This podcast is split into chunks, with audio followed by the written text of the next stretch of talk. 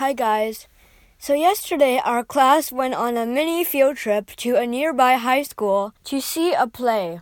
Well, it isn't exactly a play, but it's just like a collection of musicals of the Broadway performed by a bunch of high school students from grade 9 to grade 12. And it took the entire morning, so around four hours.